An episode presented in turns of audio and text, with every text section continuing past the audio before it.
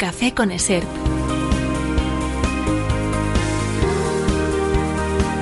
Muy buenos días a todo el mundo y bienvenidos a Un Café con ESERP, el programa, el podcast en el que nos tomamos un café con un emprendedor, con una emprendedora, hablando sobre la actualidad. Y es que, señores, un café puede ser una conversación que incluso cambie nuestro futuro. Una pregunta adecuada, un pensamiento en el momento apropiado, una mesa donde todos tenemos algo que decir, estamos ahí relajados tomando el cafelito y llega esa oportunidad que no podemos dejar escapar, un detonante de una decisión decisión, quizás, ¿verdad? Bueno, pues en un café con ESERP Business and Law School es solo el principio. Hoy, atención, tenemos el placer de tener con nosotros a Arancha Cañadas, diseñadora de moda y dirección creativa en arancha-cañadas.com. Arancha, muy buenos días. Hola, muy buenos días y muchas gracias por invitarme a este café. Hombre, claro que sí. Es que para eso estamos, para tomar un cafelito con la calma. ¿Lo quieres con leche, sin leche? ¿Cómo lo prefieres, Arancha? Con un poquito de leche de avena. Oh, yo también soy de leche de avena, ¿eh? Yo es que soy vegano, entonces eh, tengo la opción leche de avena, que es mi favorita de todas las vegetales, ¿eh? O sea que, mira, la tengo aquí cerquita. Escúchame, para aquellas personas que no sepan quién eres, ubícanos un poco, preséntate, ¿a qué te dedicas? Pues como bien has dicho, soy diseñadora de moda, tengo mi propia firma Chulebush, que hacemos colecciones preta porter para mujer y también invitada y novias a medida. Aparte tengo mi escuela, que la he llamado Escuela Gush, donde también soy mentora de emprendedoras con proyectos que están en relación con moda y marca personal. Estupendo. Y bueno, también creo contenido en redes sociales, llevo ya más de ocho años con un canal de YouTube y bueno, soy un culo inquieto, yo me definiría así, porque es imposible tener solo un proyecto entre manos.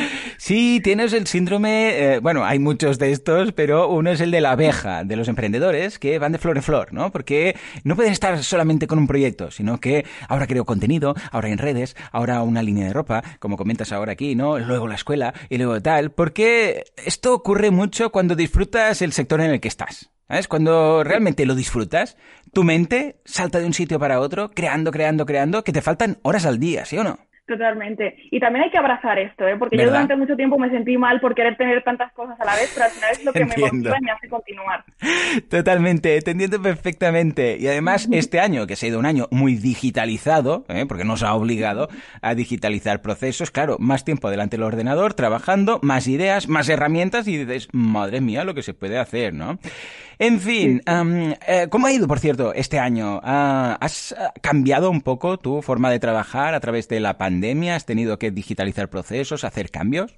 Sí, totalmente. Tuve que cambiar todo porque estábamos justo, íbamos a sacar una colección eh, para invitada y, claro, obviamente pues todo se paralizó, no hay eventos, no hay novias y yo dije, esto no puede ser así y fue el momento en el que creé mi escuela y dije, pues ahora sí que voy a dedicarle este tiempo y que voy a compartir mis conocimientos y lo que yo sé con todas esas mujeres que quieran también aprender. Así que bueno, le dimos un giro absolutamente todo, pero fue una gran oportunidad también. Es duro, ha sido duro, no te voy a engañar, también a nivel emocional, ¿no? De tener que cambiar absolutamente todo, pero bueno, lo estoy disfrutando un montón y todos son oportunidades. ¿Y qué tal? ¿Qué tal la recepción? Porque claro, de repente has cambiado el tipo de producto, bueno, evidentemente como ha hecho todo el mundo, ¿no? Que hemos tenido que cambiar por parte de tu comunidad. ¿Cómo lo han visto? Bien, la verdad, fui compartiendo también todo el proceso. Yo cuando estaba en cuarentena ahí en casa ya empecé a contar lo que estaba haciendo y, ah, esto es muy bien, esto es muy bien.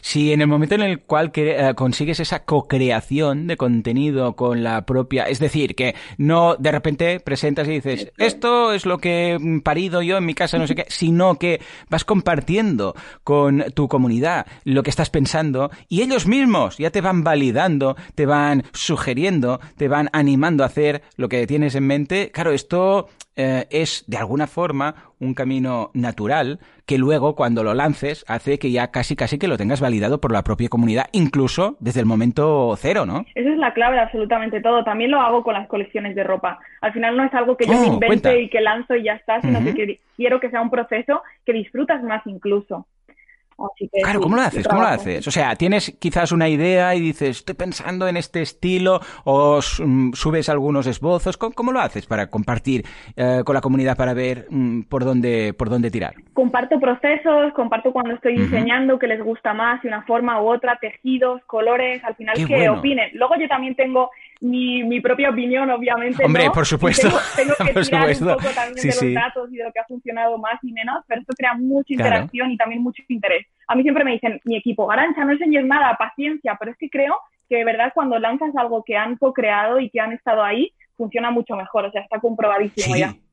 Sí, sí, sí, sí, por supuesto. Yo siempre lo he dicho, ¿eh? Y ah, ¿sabes qué pasa aquí? Eh, somos, en este sentido, estamos muy enfocados y pensamos con el mismo mindset, ¿no? Esto que está de moda decir, porque hay mucha gente que eh, opta por el camino del secretismo, ¿no? De decir, no, no, porque si lo digo, me van a copiar, si digo que tal, otra persona va a hacer lo mismo, si no sé qué, no, yo lo tengo que hacer todo y cuando ya está todo cerrado, entonces lo presento porque de alguna forma tendré esa ventaja ante gente que quizás me vaya a copiar. Bueno, yo digo que estás perdiendo tantas opciones de eh, feedback, de crear contenido, de crear eh, productos, de crear servicios desde el momento cero con tu comunidad, que es que el resultado final estoy seguro que va a ser mucho más rico si han contribuido todos.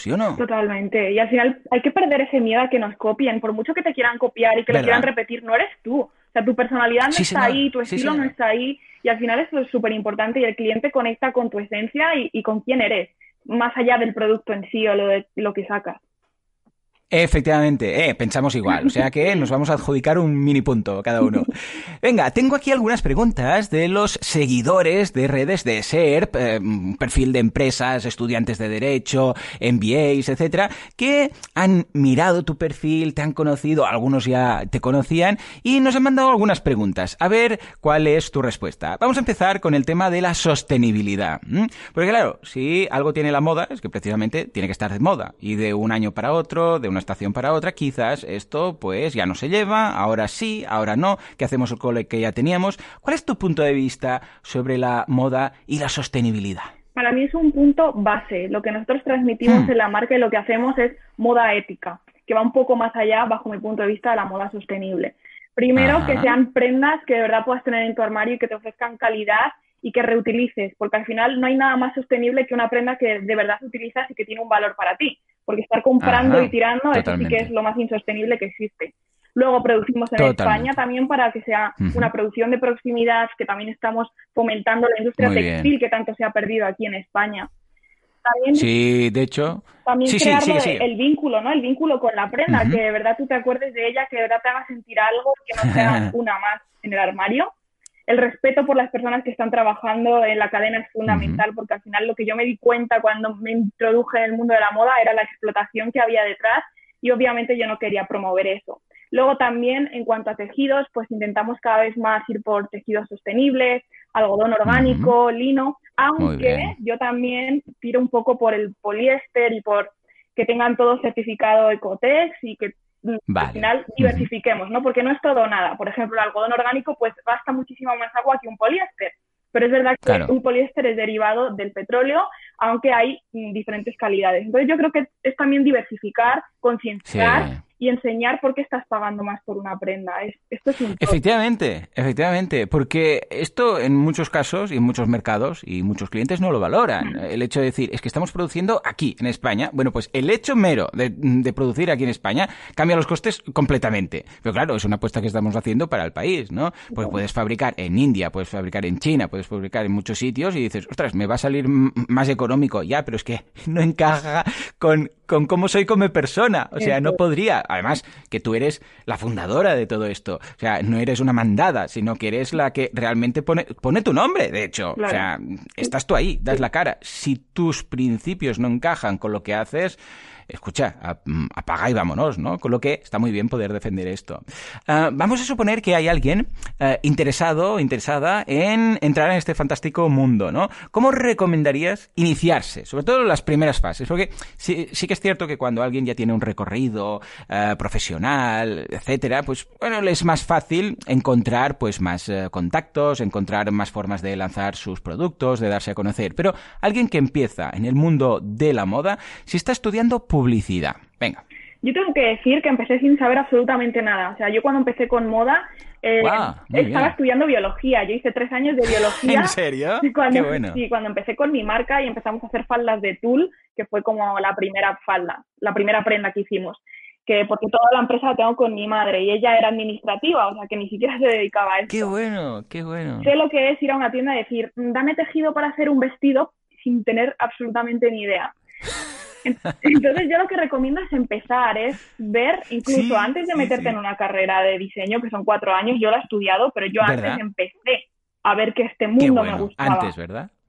Que podía aportar y que al final significaba algo para mí. Entonces el pequeño, pequeño primer paso que puedas dar, el primer acercamiento. Yo por eso, por ejemplo, he creado mi escuela y tengo cursos donde te enseño a crear una colección y a venderla, que es lo más importante, desde cero hasta el final y mm, apóyate en personas que, que, te quieran dar sus conocimientos. Yo también estoy mentorizando porque ojalá me hubiese encontrado a alguien al principio que me oh, hubiese dicho, Arancha, esto no lo hagas, porque he cometido tantos sí, sí, errores.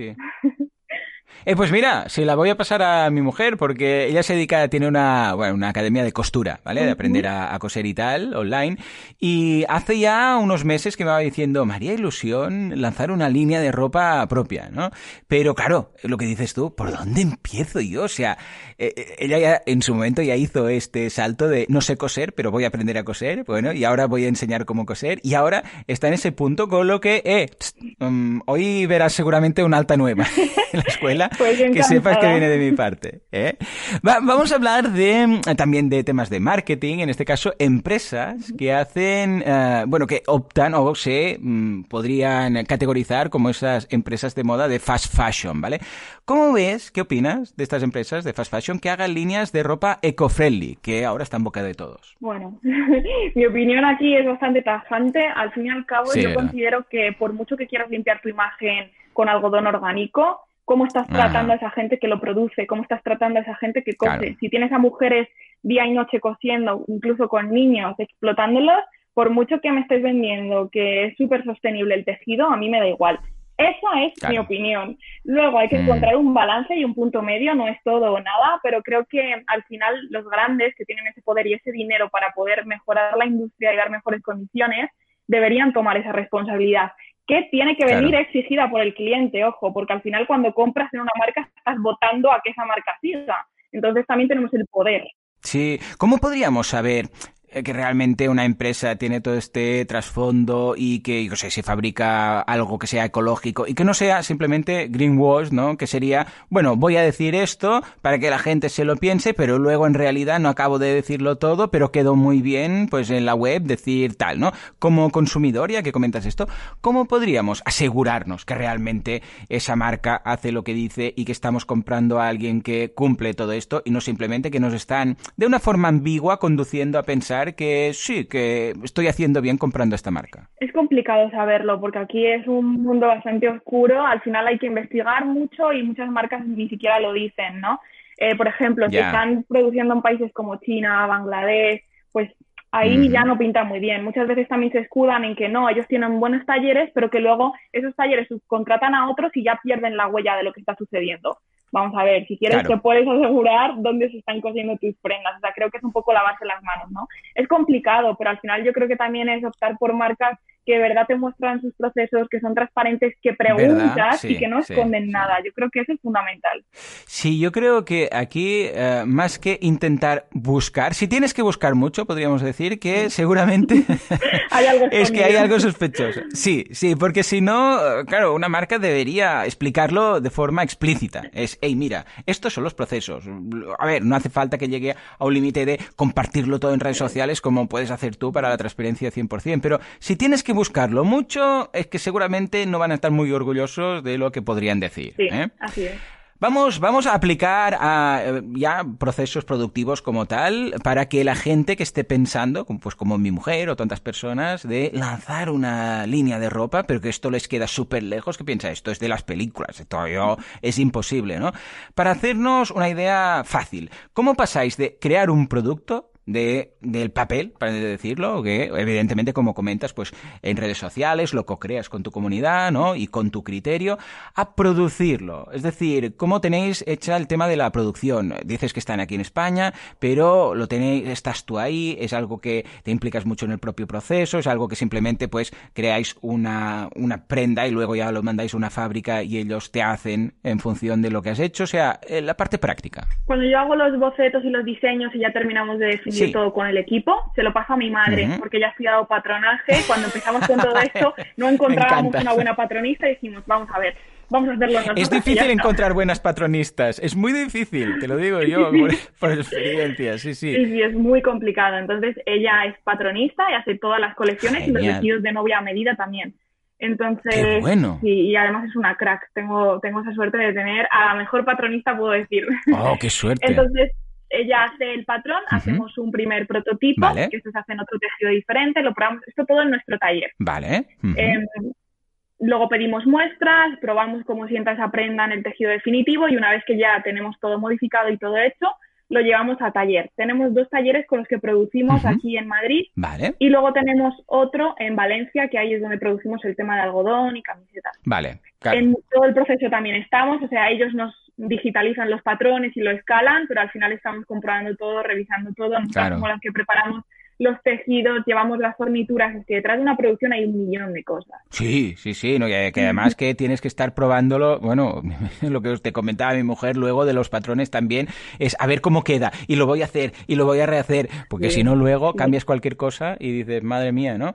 Y luego, a partir de aquí, la distribución, ¿cómo la lleváis? ¿Cómo lo hacéis? ¿Lo hacéis todo a través de la web? ¿Estáis en puntos de venta? ¿Cómo va? Vendemos a través de nuestra página online. Ah. Y antes teníamos un punto de venta físico en Madrid, pero cerramos la tienda porque nos dimos cuenta que nuestro modelo de negocio y hmm. lo que transmitimos de pocas colecciones, pocas cantidades dentro de la colección, o que sean prendas únicas, al final tener una tienda llena todos los días, eso iba en contra de lo que nosotros queremos promover, ¿no? Claro. Que no sobre, porque yo tirar las prendas o almacenarlas, no, van contra nuestra sostenibilidad. Claro, claro, ¿no? Porque que realmente si estamos hablando de sostenibilidad y luego tener un stock aquí que al final tenemos que liquidar, porque tal, o sea, no tiene ningún sentido. Vamos a hacer pocas colecciones, pocas, mm, en este caso también, pues pocas o tiradas bajas, porque eh, si hay alguien que estuviera pensando en empezar, mm, o sea, pues tienen una idea o lo han estudiado y tal, pero tiene pocos recursos ah, para empezar, ¿Qué consejos le darías? ¿Por dónde eh, debería empezar? Que hagan modelos de lanzamiento en preventa. Este ah, último año, con todo lo que está sucediendo, es lo que estamos probando también. Tú puedes sacar un prototipo. Sí que has tenido que desarrollar el proceso pues, de diseño y de hacer la primera prenda. Eso lo puedes buscar. Hay gente que se dedica a eso. No tienes por qué saber tú todo, no tienes por qué tener tu patronista, sino que hay empresas que se dedican también a hacer ese proceso. Haces un primer prototipo, haces una buena campaña y puede ser de fotografía, porque al final es lo que va a vender, ¿no? Por mucho que digamos no queremos gastar, hay cosas que es que mm, son inevitables, al final es el marketing. Entonces tú puedes lanzar tu pequeña colección, tu preventa de unas prendas y no las vas a producir hasta que no se venden. Entonces te estás asegurando que no estás haciendo una inversión de miles de euros en una colección que no sabes si va a gustar, si no, si a ti te va a gustar hacerlo, si tú te consideras que quieres seguir por ahí pero hay muchas opciones para hacerlo a pequeña escala y poquito a poco ir creciendo. No, nos comparemos con empresas grandes que hagan colecciones enormes, porque ese es el error. Al final tú también estás dando otro valor. Comunica muy bien por qué eres diferente, por qué van a apostar por ti, por qué esa prenda mm, tiene ese valor especial y, comienza. Yo creo que al final es dar el primer paso. Sí, sí, porque bueno, si es que tenemos que ir a por precio, es imposible. O sea, estamos fritos, no, no, hay nada que hacer. Si no transmites esa diferenciación, por una vertiente o por otra, no podemos hacer nada. Si alguien estuviera pensando, bueno, yo tengo un poco de comunidad y voy a ir por aquí y tal y cual, ah, ¿hay algún mínimo que tú digas, es que, a ver, deberíamos trabajar como mínimo una tirada de tantas prendas o realmente no? Dices, no, como si quieres hacer 10. O sea, ¿hay algún mínimo que dices, mira, ah, para estar seguro que salen un poco los números, a partir de tanto yo ya te animaría a que empezaras a, realizar tu propia colección? Yo siempre digo tirar por lo bajo porque tú puedes tener una previsión y que luego las cosas no salgan como quieres. Si tienes una comunidad es verdad que ya tienes muchísimo adelantado. Yo considero, vamos, que la clave de nuestro éxito ha sido la creación de comunidad. Al final transmitimos eso, pues empoderamiento femenino, unión femenina y es el mensaje que, que yo vivo, que yo siento y que nosotras compartimos. Se va a adelantar mucho, pero si tienes la capacidad de poder hacer muy poquito antes de, sacar una gran producción, mejor. Es cierto que retrasa tiempos, o sea, tú tienes que comunicar a la gente que van a comprar sin que esté producido, pero siempre que haya comunicación y transparencia, no importa esperar, o sea, al final le estás dando ese valor que tiene y, y bueno, no hay tanto problema. Pero escucha, pregunta, pregunta a la gente si de verdad eso les interesaría o no antes de hacerlo. Sí, y si alguien está pensando, bueno, es que a mí me da, yo sé, igual reparo ir a una fábrica para pedirle pues una tirada tan baja, eh, puedes ir a una fábrica y pedir una tirada, yo qué sé, de, de 100 unidades, 50 unidades, o habitualmente deberíamos ir ya con un, más que nada para dimensionar esto, si alguien tiene en mente, eh, el tipo de comunidad que necesitaría o la demanda inicial, ¿no? Para lanzar una, una colección. Hay empresas que sí, hay empresas que no. De todos modos, ahora la cosa está muy difícil. O sea, muchas empresas textiles han cerrado o están sin producir casi nada porque muchas marcas lo están pasando mal. Y creo que ahora es el momento de mm. poder encontrar ese hueco en los talleres y que te quieran apoyar y quieran apostar por ti. O sea, yo he llegado a hacer producciones de una prenda que sacar 50 pero porque también me han querido apoyar y han dicho, venga, confiamos también en ti. ¿no? Eso es como todo, al final son relaciones, es creértelo un poquito al principio, no decir, no, es que yo quiero hacer esto, pero no sé, no, o sea, seguridad. Igual que con los proveedores. Necesito una muestra de X tejido. No, no es que yo estoy ya, ya, ya. Porque entonces no te hacen caso, no van a perder el tiempo contigo. Pero si, si tú al final transmites eso que quieres y también das confianza a la otra persona, probablemente al final de una forma u otra apostarán por ti. Totalmente. Oh, qué bien, qué bien. Claro que sí. Y además luego, pues escucha, cuando ha funcionado, sabes que te han apoyado en ese momento inicial y sabes que cuando esto vaya más, pues podrán contar con, contigo, ¿no? Que eso siempre es positivo también. Quizás sí, que ahora es el gran momento para hacer este tipo de peticiones, ¿no? Ah, una colección habitualmente o cuando alguien empieza, ¿qué le aconsejarías? ¿De cuántas prendas calculas tú aproximadamente? Alguien que empieza, ¿eh? Estamos hablando siempre uh, para empezar sin tener que arriesgar demasiado. Pues cuando comienzas yo te diría que te enfoques en un tipo de producto. Por ejemplo, yo empecé a hacer faldas de tul, que es una prenda mm. súper llamativa que además empezó a hacer, a hacer tendencia en el 2013 cuando yo la saqué y era algo muy específico. Hice cientos y cientos y miles, puedo decir ya, de faldas de tul a medida personalizadas y, nos hicimos expertas en eso. Al final hicimos que la marca fuese conocida por eso. Y también a ti te permite en un primer momento que no tienes muchos recursos en enfocarte en algo, en poder pedir más cantidad de un mismo tejido. Como quieras hacer, no, yo quiero sacar chaquetas, pantalones, camisas y tener todos los looks posibles. Mm. Estás diversificando mucho y el mensaje también se pierde. Puedes empezar incluso con camisetas, que cuenten una historia, que tengan algo detrás, chaquetas, lo que tú quieras, pero yo diría que te enfoques primero en un producto que puede tener derivados y puede tener eh, diferentes detalles y diferentes tejidos y eso ya hace que visualmente se vea diferente, pero especialízate en algo y luego ya diversifica, que tiempo hay. Claro que sí, claro que sí, coincidimos. Pues venga, igual alguien escuchando este café en forma de conversación ah, va a empezar a introducirse en este mundillo, ¿no? Para ir acabando, venga, va, coméntanos dos recomendaciones culturales, pueden ser dos libros, puede ser un libro y un disco, puede ser una película y un documental, puede ser lo que quieras tú, ¿eh? ¿Qué recomendarías a las personas que nos están escuchando? Puede ser relacionado con tu sector o puede ser porque sean simplemente tus favoritas. Pues a nivel de moda y un poco también para conocer más sobre todo lo que hay detrás, yo recomiendo siempre The True Cost, que es un documental que habla de, pues al final de todo lo que hay detrás de la producción de moda. Y lo veo fundamental saber dónde nos estamos metiendo y qué estamos haciendo.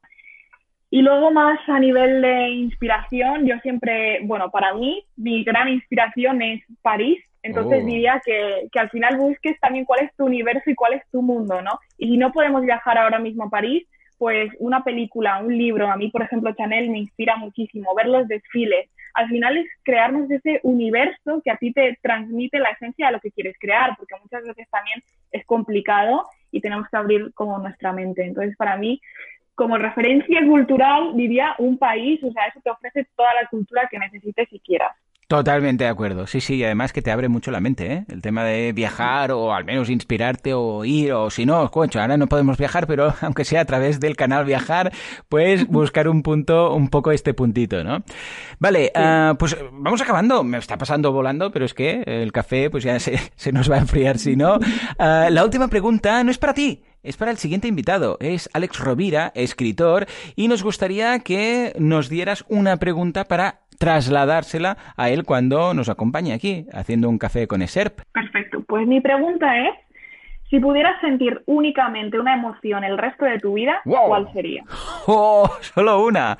Buena pregunta, buena pregunta. Nada, vamos a tomar nota de ella a ver qué, no, qué es lo que nos comenta. Yo creo que va a ser muy interesante la respuesta. Y de paso yo también, y invito también a todos los eh, oyentes a responder esta pregunta, a ver qué tal. Ah, vamos, me ha pasado volando. Ah, Arancha, de verdad, muchas gracias por tu, por tu tiempo. Me ha gustado mucho ver tu punto de vista de los negocios, la forma tan práctica de enfocar las cosas, aunque no la controles inicialmente, de lanzarte. Yo siempre lo digo, tenemos que lanzarnos eh, y ser valientes y luego, evidentemente, ir mejorando, ¿no? Pero si esperamos eh, ser perfectos y tenerlo todo antes de empezar, escucha, no empezaremos nunca. ¿Dónde podemos encontrarte? Página web, redes sociales, todas estas cositas. Pues mis redes sociales son Arancha con TX, raya baja, Canadá. Tengo un canal de YouTube también con el mismo nombre, mi página web www.arancha canadas.com y bueno, yo creo que poniendo mi nombre en Google van a aparecer un montón de cosas. Yo siempre estoy dispuesta a ayudar, a compartir y al final a crear esta comunidad que también tanto me motiva y me enriquece. Y cualquier mensaje, cualquier duda, yo estoy súper abierta a responderlo, así que mil gracias. Porque me encanta igualmente, muchas gracias por compartirlo todo y nada, estamos en contacto. Perfecto, gracias. Un abrazo. Pues nada, señores, dar las gracias a ESERP Business, a Los School, esta estupenda escuela de negocios que hace posible estos cafés. Ya sabéis que podéis encontrar el resto de ediciones y de entrevistas y de ratito tomando nuestro café en la página web de ESERP. Os la dejamos en las notas del episodio. Nos vemos en el siguiente. Hasta entonces, adiós.